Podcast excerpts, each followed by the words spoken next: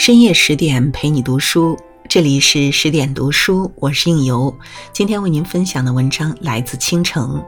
大红灯笼高高挂，独立的女人是婚姻里最美的风景。每个女人都梦想能嫁给爱情，择一人终老，受一世温暖。但这样的美梦就像买彩票中大奖一样，得偿所愿的不多。现实是，许多女人缺什么就嫁给了什么，向往的爱情常常被现实打败，成为求而不得的一种遗憾。在电影《大红灯笼高高挂》里，爱情对于刚刚十九岁的女学生宋莲来说，是一种憧憬，更是一种奢望。还不曾拥有，就已经失去。宋莲缺钱，嫁给了有钱的陈府老爷去做四姨太。张爱玲在《茉莉香片》里有段话说：“它不是笼子里的鸟，笼子里的鸟开了笼还会飞出来。它是绣在屏风上的鸟，异域的紫色缎子屏风上，织金云朵里的一只白鸟。年深日久了，羽毛暗了没了，给虫蛀了，死也还死在屏风上。宋莲就是织金云朵里的一只白鸟。”阴冷空旷的陈家大院，就是那架年深日久的屏风，吸走了他的自由和人生。电影《大红灯笼高高挂》的开头是宋濂那张倔强和孤傲的脸部特写。宋濂的父亲做生意失败自杀了，没有人能够再供他上大学，辍学回家的他被继母逼婚。继母用了三天时间说服他去嫁人，宋濂妥协了。嫁给什么人？当然是有钱人。有钱人就是去给人家做小老婆，做小老婆就做小老婆。女人不就那么回事儿吗？在两行委屈的清泪中，宋莲屈服于命运，自己拎着箱子走进了深深的陈家大院。写过《呼兰河传》的民国文坛著名女作家萧红，出身于地主家庭，母亲早逝。才小学毕业就被父亲逼婚。为了追求自由，他逃婚出走，虽经历坎坷心酸，但终究通过自己的努力，走上了一条有意义的人生之路。他品尝过爱情的甘甜，更体会过人生百味。他的抗争也很值得。走出呼兰河的女子，蜕变成了一名女作家。但宋濂没有萧红这样的勇气和胆量。他在屈辱和不甘中接纳了生活给予他的不幸。他没有选择去做工，用勤劳的双手改写自己的命运，也没有选择嫁给普通人，用充实的劳作换取生活的自由。他寄希望于陈府四姨太的身份能扭转他的苦命，他选择了依附而不是独立。他自以为走上的是一条改变命运的捷径。但生活中没有一条路是好走的，不管你有没有做好准备，该受的苦，该走的弯路，生活都会毫不犹豫的全都抛给你。刚进陈家大院，丫鬟燕儿就给了他一个下马威。宋莲一路风尘仆仆，她去丫鬟的洗衣盆里舀水洗脸，但丫鬟一听说她是新来的四姨太，马上对她充满敌意，夺过洗衣盆扔进了脏衣服。这丫鬟是后来伺候宋莲的燕儿，因为陈府老爷总哄着在她身上占小便宜，她便每天妄想着能做姨太太。这主仆二人，一个争强好胜，眼里容不得沙子；一个怠慢无礼，摆不正位置。两人之间的梁子就此结下。宋莲刚入府就给自己树了一个大敌，而且还是自己的贴身丫鬟，这相当于自己给自己的身边安放了一颗定时炸弹。后来的事实也证明，正是这颗定时炸弹终结了宋濂期待的人生。这三分天注定的婚姻，直接把宋濂搅进了命运的漩涡，他会被慢慢吸进去，窒息而死。一书说，做一个女人要做的像一幅画，不要做一件衣裳。宋濂选择了去做一件衣裳。那就逃脱不了随时会被男人脱下甚至扔掉的可能。嫁到大院里的女人都不是心思简单的白莲花，她们抱着各种各样的目的争宠爱夺名利，无非都是为了自己的利益。表面的热情也好，冷落也罢，都掩盖不了他们是同一类人的本质。直接从学校走进大院的宋濂，虽心高气傲，但并不精于人情世故。他把笑里藏刀、心地险恶的二姨太卓云视作好人。直到发现燕儿屋里藏有诅咒他的小人儿，他才惊觉二姨太和燕儿一样，都是背地里陷害他的阴险狠辣之人。没有人生经验的他不掩锋芒，把对二姨太的敌意直接表现在了行动上。趁着给二姨太剪头发，他故意剪伤了二姨太的耳朵，让二姨太对他怨恨加深。身处大院的争宠夺利之中，他以为只要能生个儿子，得到老爷的宠爱，他就能成为大院里的赢家，过上向往的生活。于是他假装怀孕，开始心安理得地享受老爷的专宠。长明的灯笼叮叮当当的敲叫声。老爷的宠爱，他沉醉在自己编织的梦里，却忽略了身边的那颗定时炸弹。假孕一事暴露，老爷大发雷霆。一个姨太太而已，也就是大院里传宗接代、老爷解闷儿的工具，竟敢不顾大院规矩，挑战老爷的权威。陈老爷封灯令下，他所期待的专宠地位，通通都被阴冷的大院埋葬。宋濂把所有的怒气都发泄在了燕儿身上，揭发了他在自己房间里点灯笼的事儿，导致燕儿受到家法处置。脾气刚硬的燕儿跪在冰天雪地的院子里受罚，却始终不肯认错，最后体力不支倒地，送医后不治身亡。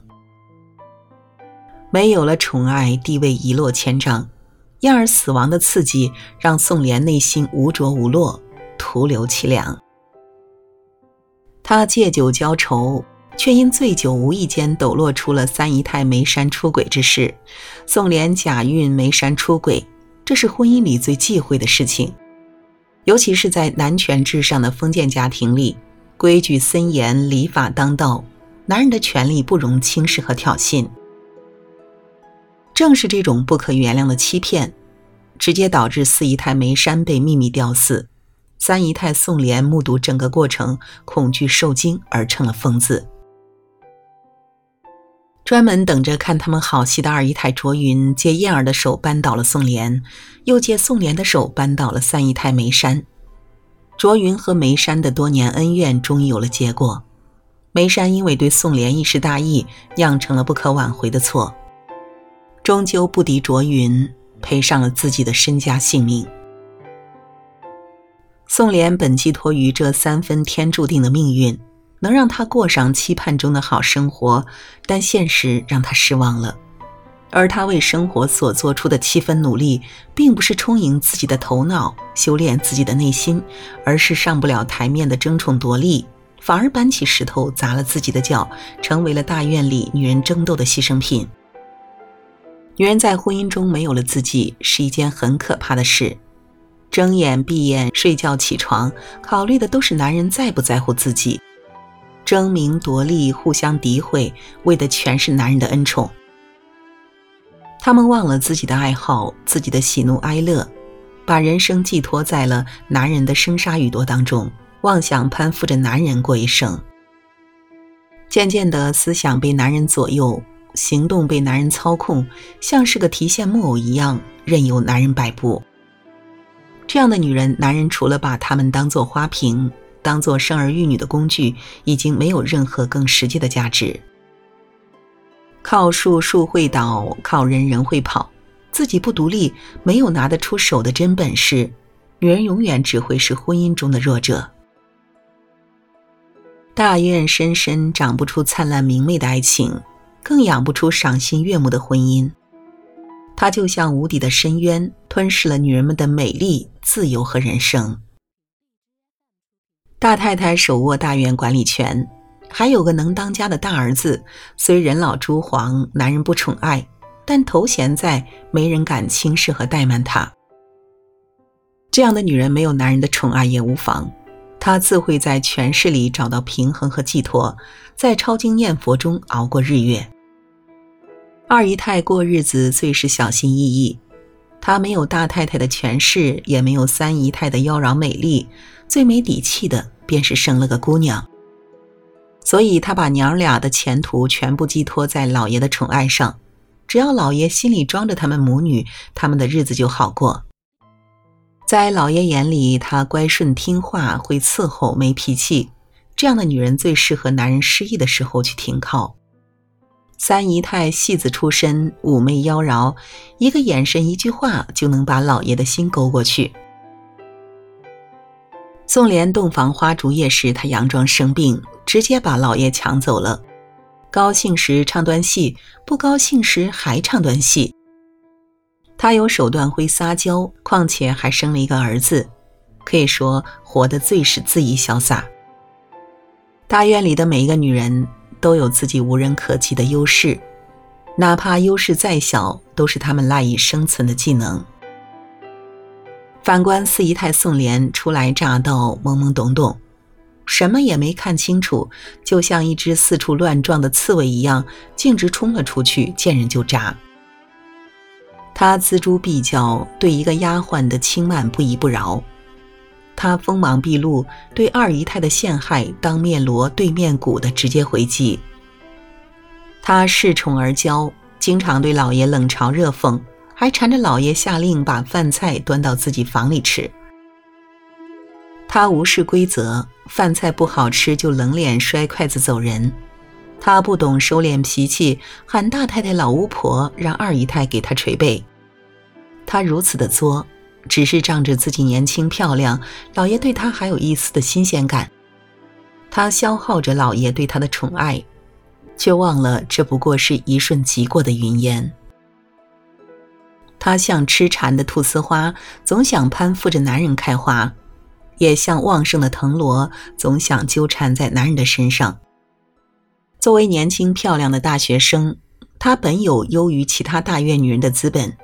用知书达理和满腹才华作为武器，不战而屈人之兵。但他偏偏急功近利，虚荣心作祟，把自己囿于人生的一条羊肠小道上，把心思全部放在了争宠夺利之上。三姨太死了，四姨太疯了，二姨太赢了吗？大红灯笼又挂满了，敲脚的声音还在响，五姨太又进门了。从第一年的夏天，宋莲穿着学生服，自己拎着箱子走进陈家；到第二年的夏天，宋莲依然穿着学生服，头发凌乱，满脸呆滞。从头到尾，也就过了一年时间。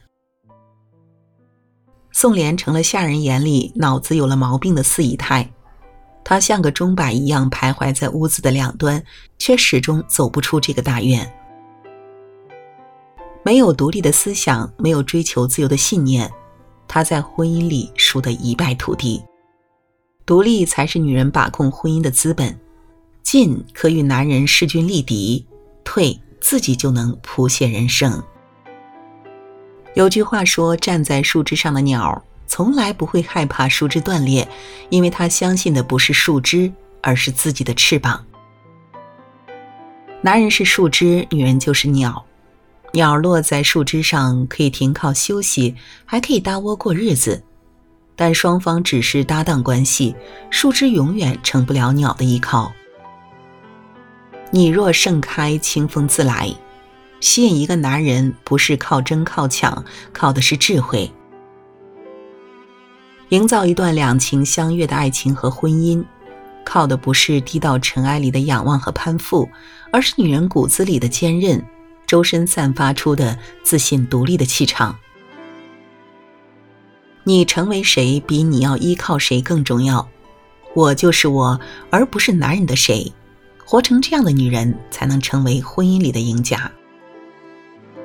有句话说：“知识能让女人变得厚重，看开许多凡尘杂事；气质会让女人变得美丽，周身散发出魅力。”经历更能让女人变得从容，于不慌不忙中宁静处事。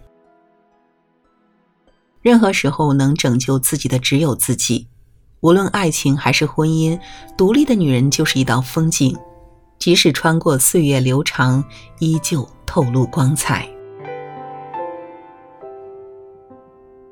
好了，今天的文章就为您分享到这里。更多美文，请继续关注十点读书，也欢迎把我们推荐给你的朋友和家人，一起在阅读里成为更好的自己。